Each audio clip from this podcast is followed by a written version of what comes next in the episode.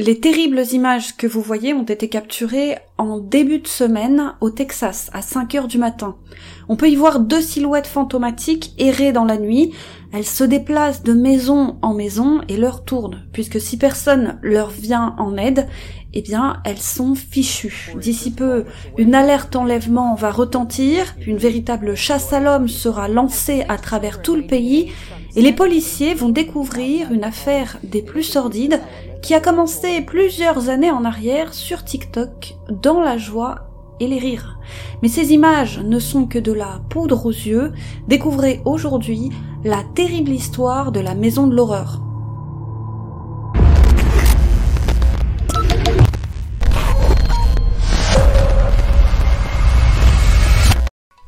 Les amis, il ne faut jamais se fier au grand jamais aux réseaux sociaux. Ils ne sont parfois qu'un écran de fumée. L'affaire du jour en est un triste exemple. Cette mère de famille Zaikia Duncan, 40 ans, a l'air d'être une mère de famille comme une autre.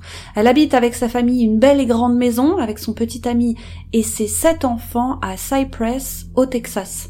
Son petit ami a 13 ans de moins qu'elle, il s'appelle Jova Terrell, il a 27 ans, et lui ce qui l'intéresse, ce n'est pas de s'occuper d'une famille nombreuse, non, c'est de faire carrière, il est un aspirant rappeur du nom de scène de YGP Joker mais il semble n'avoir eu jusqu'à présent aucun succès, sa page Facebook réunissant en total de 21 likes. Quant à la mère de famille, on ne lui connaît pas d'activité professionnelle. Quant à ses enfants, ils sont âgés respectivement, et à l'heure où je vous parle, de 7 ans, 10 ans, il y a des jumeaux âgés de 12 ans, un autre de 14 ans, et enfin deux autres jumeaux de 15 ans. Et c'est deux ans en arrière que la mère de famille a eu l'idée d'ouvrir un compte TikTok. Elle veut partager avec le monde son plus grand bonheur, à savoir ses enfants. Et dès le premier TikTok, elle annonce la couleur. Elle a posté une vidéo appelée Moi et les enfants qui font des bêtises. Et on peut effectivement la voir s'amuser avec ses enfants dans la joie et dans la bonne humeur. Elle a tout l'air d'une mère des plus attentionnées. Puis le mois suivant, rebelote, elle poste cette fois une autre adorable vidéo avec le titre Moi et mon équipage. Et qui ne serait pas attendri par une scène aussi mignonne? La scène d'une mère aimante qui s'amuse avec sa progéniture. Et puis les vidéos vont s'enchaîner pendant près de deux ans. On peut voir par exemple cette autre vidéo Dessus, il y a une partie de la fratrie. Il y a quatre des enfants de Zaikia. Ils sont attablés dans le salon et sont en train de manger des bonbons, le tout accompagné de la légende suivante. J'adore passer du temps avec mes enfants. Puis encore quelques temps plus tard, elle photographiait la fratrie avec la légende suivante en route vers le laser game. Et ce même jour, elle poste une autre vidéo d'elle on peut la voir danser joyeusement avec ses enfants. Le mois suivant, elle félicite cette fois son plus jeune qui a obtenu son diplôme à l'école publique IDEA, écrivant Félicitations à mon petit garçon Nicolas pour toutes ses réalisations cette année scolaire. Je suis tellement fière de toi. Deuxième année, te voici. Lol. Il est le plus grand de sa classe. On pouvait alors voir le jeune garçon recevoir son certificat d'école, alors entouré de ballons bleus et de ballons blancs. Voilà donc le portrait d'une famille heureuse que Zaikia Duncan se plaisait à montrer sur les réseaux sociaux. Mais tout va basculer seulement un mois et demi après ces dernières images. Nous sommes alors le 18 octobre 2022 aux petites heures du matin, lorsque ces deux fameuses silhouettes fantomatiques vont s'échapper dans la plus grande discrétion de cette belle et grande maison familiale. Il s'agit là de deux des enfants de Zaikia. Ce sont des jumeaux âgés de 15 ans, un frère et sa sœur. Et eux, contrairement aux autres enfants, Zaikia ne les a jamais montrés face caméra, et vous comprendrez plus tard pourquoi. On peut donc les voir sur ces images de vidéosurveillance des voisins, ils se déplacent de maison en maison, alors qu'il fait moins 10 degrés dehors, ils sont très légèrement vêtus, le garçon est torse nu et pieds nus, et quant à la fille, elle est vêtue d'à peu près la même façon, à la différence près qu'elle a utilisé un sac plastique en guise de haut, par-dessus lequel elle a mis un gilet. Ils sont hagards, ils sont terrifiés, et l'un d'eux a dans ses mains une paire de menottes. Et le temps presse, ils savent qu'ils doivent vite réclamer de l'aide avant qu'il ne soit trop tard. Trouver de l'aide, c'est là leur seule façon de s'en sortir et c'est peut-être même la dernière. Alors ils vont de maison en maison, ils sonnent une première fois à une porte, mais personne ne leur répond. Puis une deuxième fois à une autre porte, mais leur interlocuteur refuse encore une fois de leur ouvrir.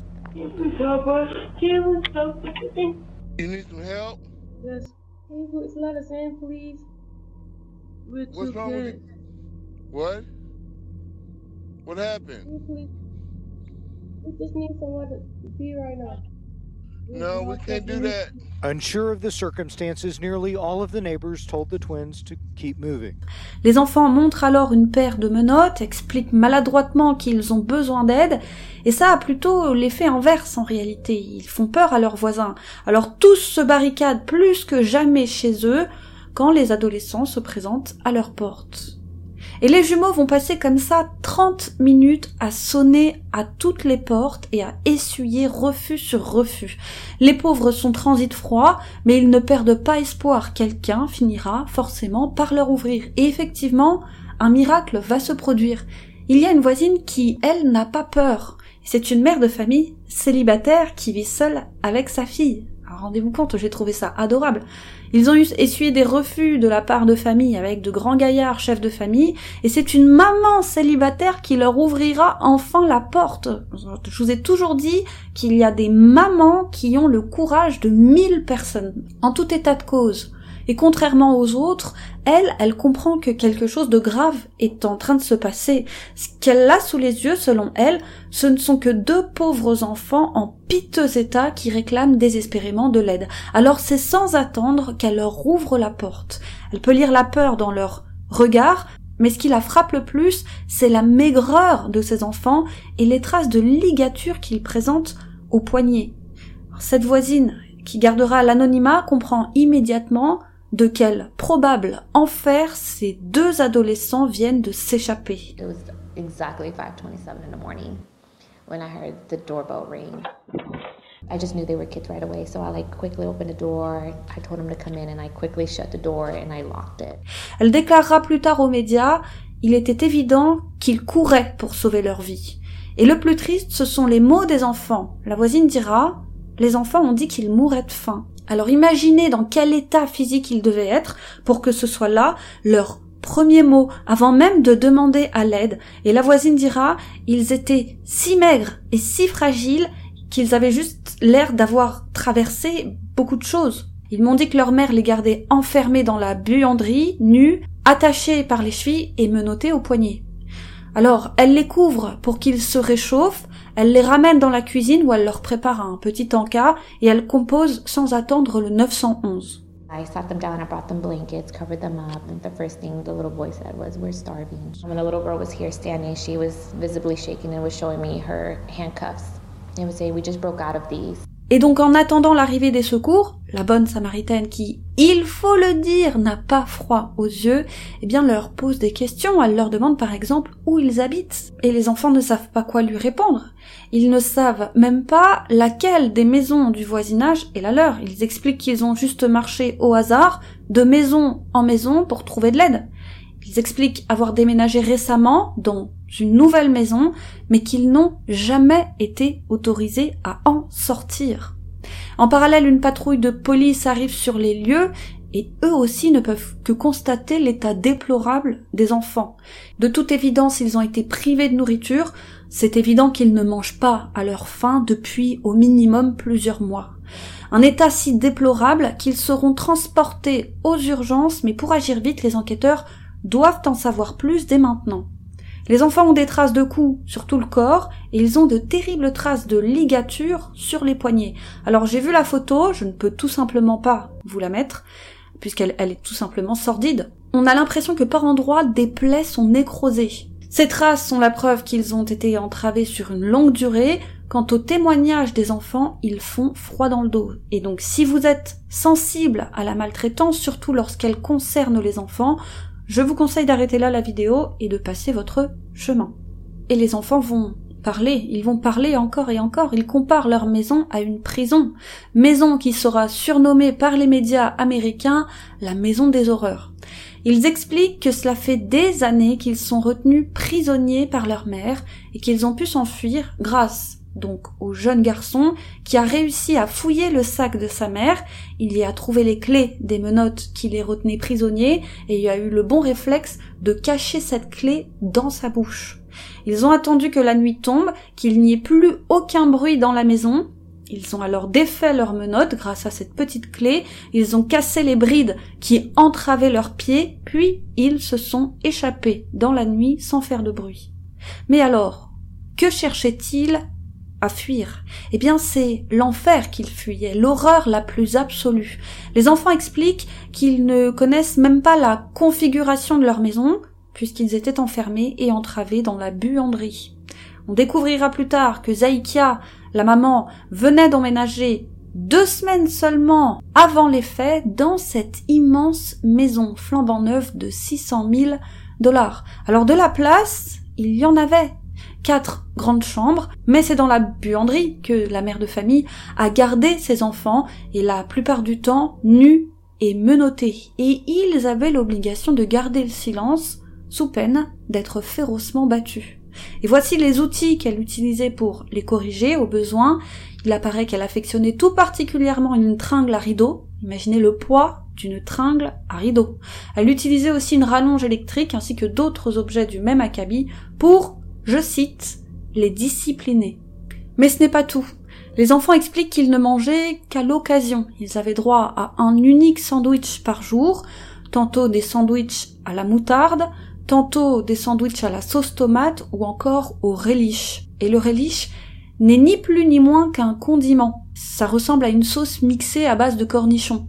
Donc c'est censé accompagner un plat, comme un hot dog par exemple. Et ça ne constitue, tout comme la moutarde et la sauce tomate, absolument pas un plat. Donc les enfants attendaient chaque jour, comme le Messie, leur pauvre petite collation, à savoir un condiment entre deux tranches de pain de mie, qu'on leur donnait si et seulement si ils avaient gardé le silence toute la journée. Pas un son ne devait sortir de leur bouche. Mais en réalité, la mère utilisait n'importe quel prétexte pour les priver de cette seule et unique collation quotidienne. Alors certains jours, ils ne mangeaient même pas. Alors imaginez la torture mentale.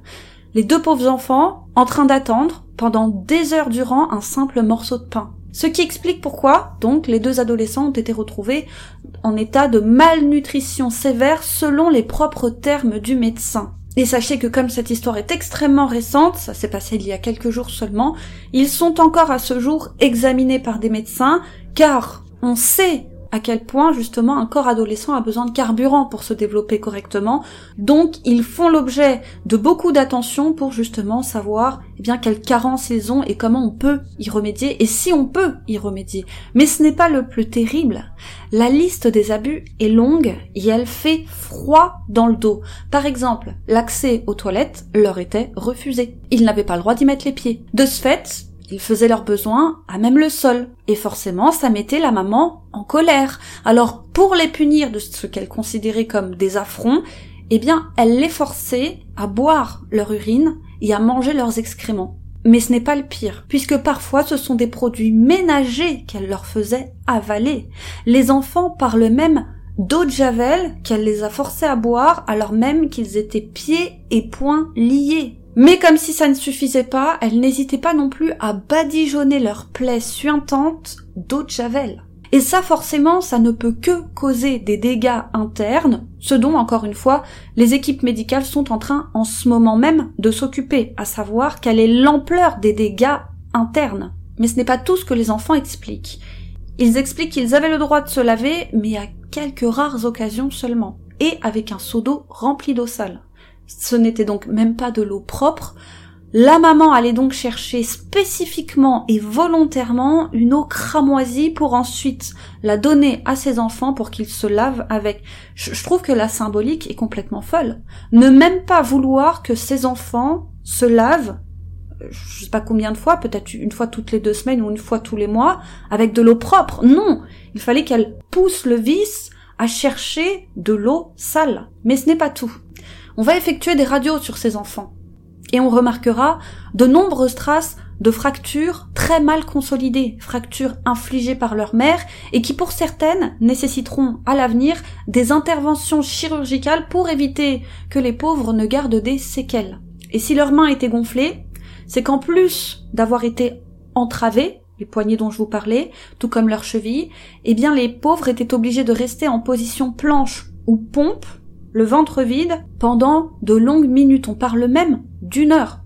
Et quand ils tombaient, ils devaient se relever et se remettre en position planche ou pompe. Ils expliquent même que l'apprenti rappeur participait au sévice, vous savez, le compagnon de Zaikia. Il n'a en rien été un héros pour les enfants, alors qu'ils étaient déjà maltraités par leur mère, lorsque celui-ci est entré dans leur vie, il en a été le complice, soit par inaction, soit en prenant part directement au châtiment. Mais ce n'est pas tout. Pour plus de tranquillité, la maman n'hésitait pas à administrer à ses enfants des médicaments pour les faire dormir.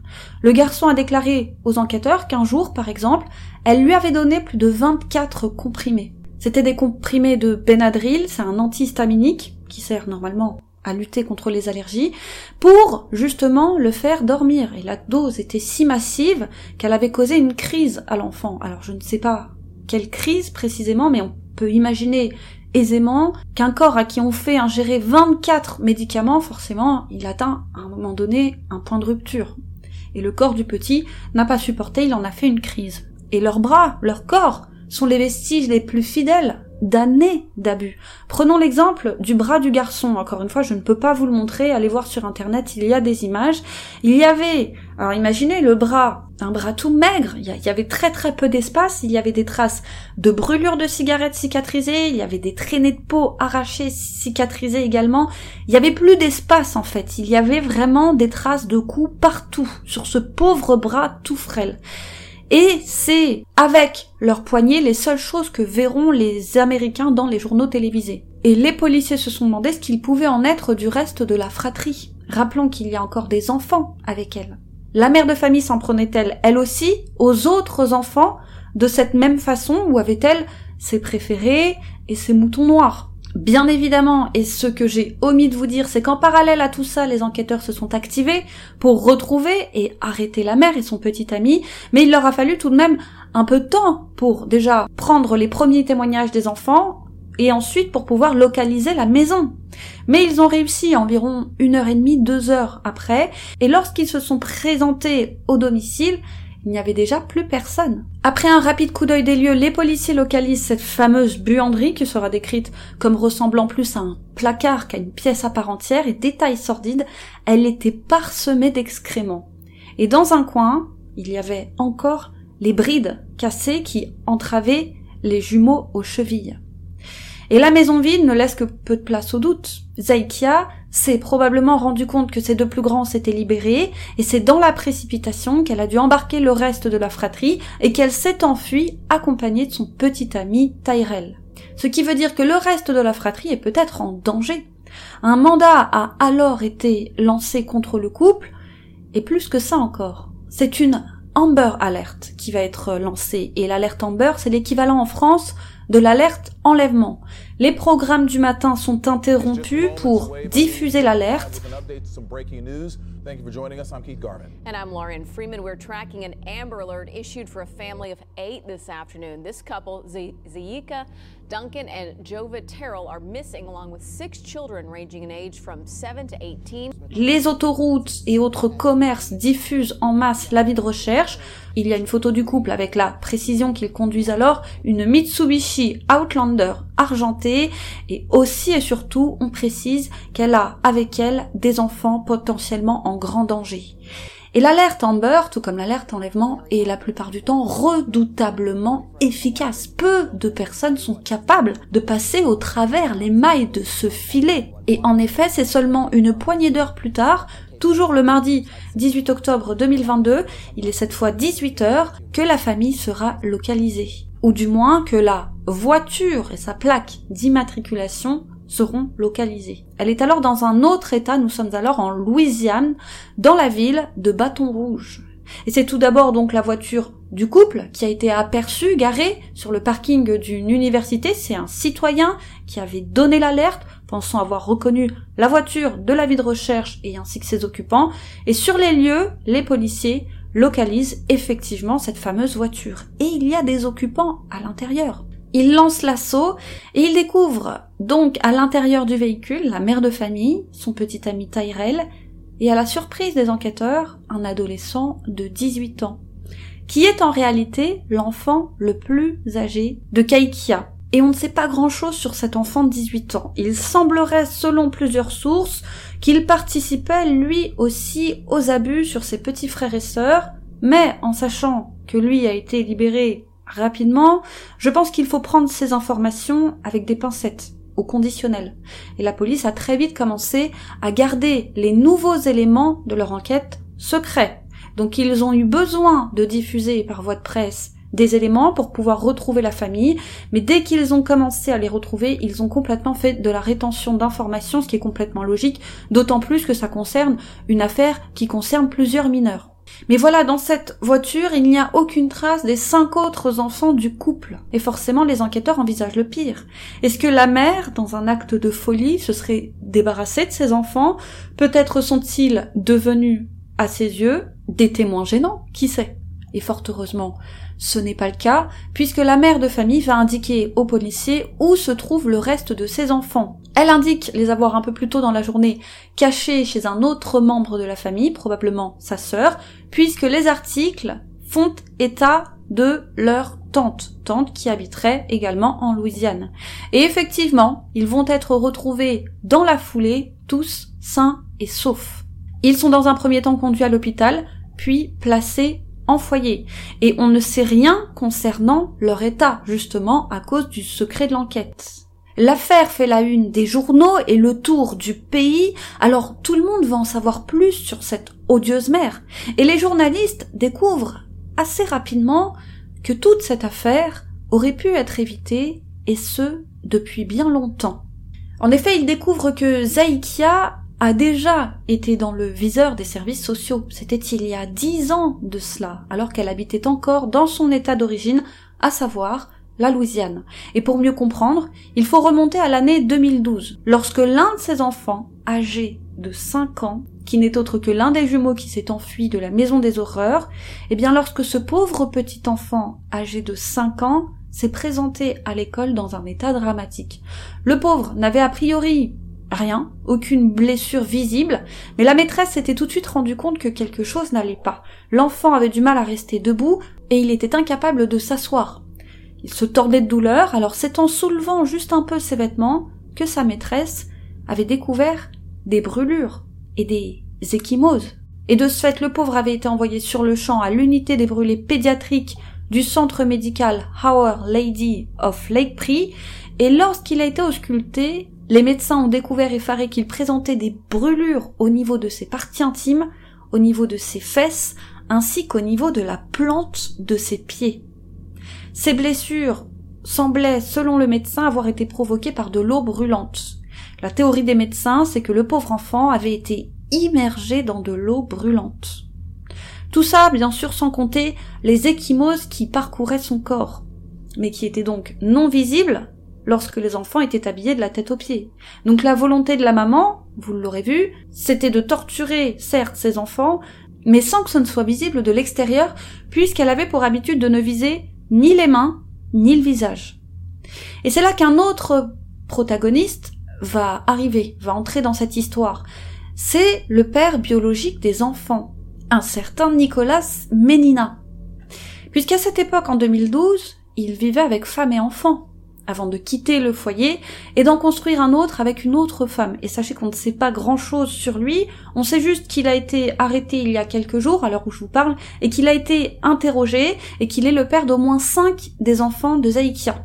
À l'époque, en 2012, un signalement avait donc été fait concernant ce pauvre enfant de 5 ans, une patrouille s'était rendue sans attendre au domicile des parents, et à leur plus grande surprise, c'est un enfant de 4 ans qui leur a ouvert la porte. Un enfant qui était seul avec son petit frère, qui a été décrit comme un bambin, donc on parle d'un bébé, qui était alors enveloppé dans un linge qui lui obstruait les mains, ce qui avait l'air d'être une habitude.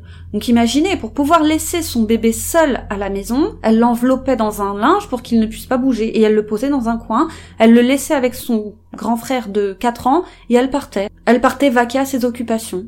Pas besoin de nounou dans cette histoire. Donc les policiers étaient en présence de manière évidente de parents maltraitants, de parents négligents, qui avaient donc pour habitude de laisser leurs enfants sans surveillance, y compris un bébé. Donc il est légitime de penser qu'on a retiré aux parents la garde de leurs enfants, ce qui est logique, mais non. La mère de famille s'en était finalement sortie avec de la probation et une obligation, tenez-vous bien, de suivre des cours sur la parentalité. Donc, quid du père, je ne sais pas s'il est concerné ou pas par tout ça, probablement que oui, ou probablement que non, on ne sait rien concernant ce père, les informations sortiront probablement plus tard. Et il faut le dire, la presse s'est concentrée sur la mère. Alors depuis combien de temps ces deux enfants, en l'occurrence les jumeaux, subissaient-ils les pires traitements? Eh bien on le sait, depuis au moins dix ans. Ce sont donc là des enfants martyrs à qui personne n'a tendu la main, au point où pour sauver leur vie, ils ont dû s'échapper eux-mêmes. Alors est-ce que la mère aurait fini par tuer ses jumeaux? On ne sait pas, on peut se poser la question. Ils pouvaient rester enfermés pendant des années dans une buanderie depuis quand y était-il, mais a priori sans que ça ne dérange personne, sans que ça n'éveille la suspicion de personne. Donc elle aurait très bien pu se débarrasser d'eux.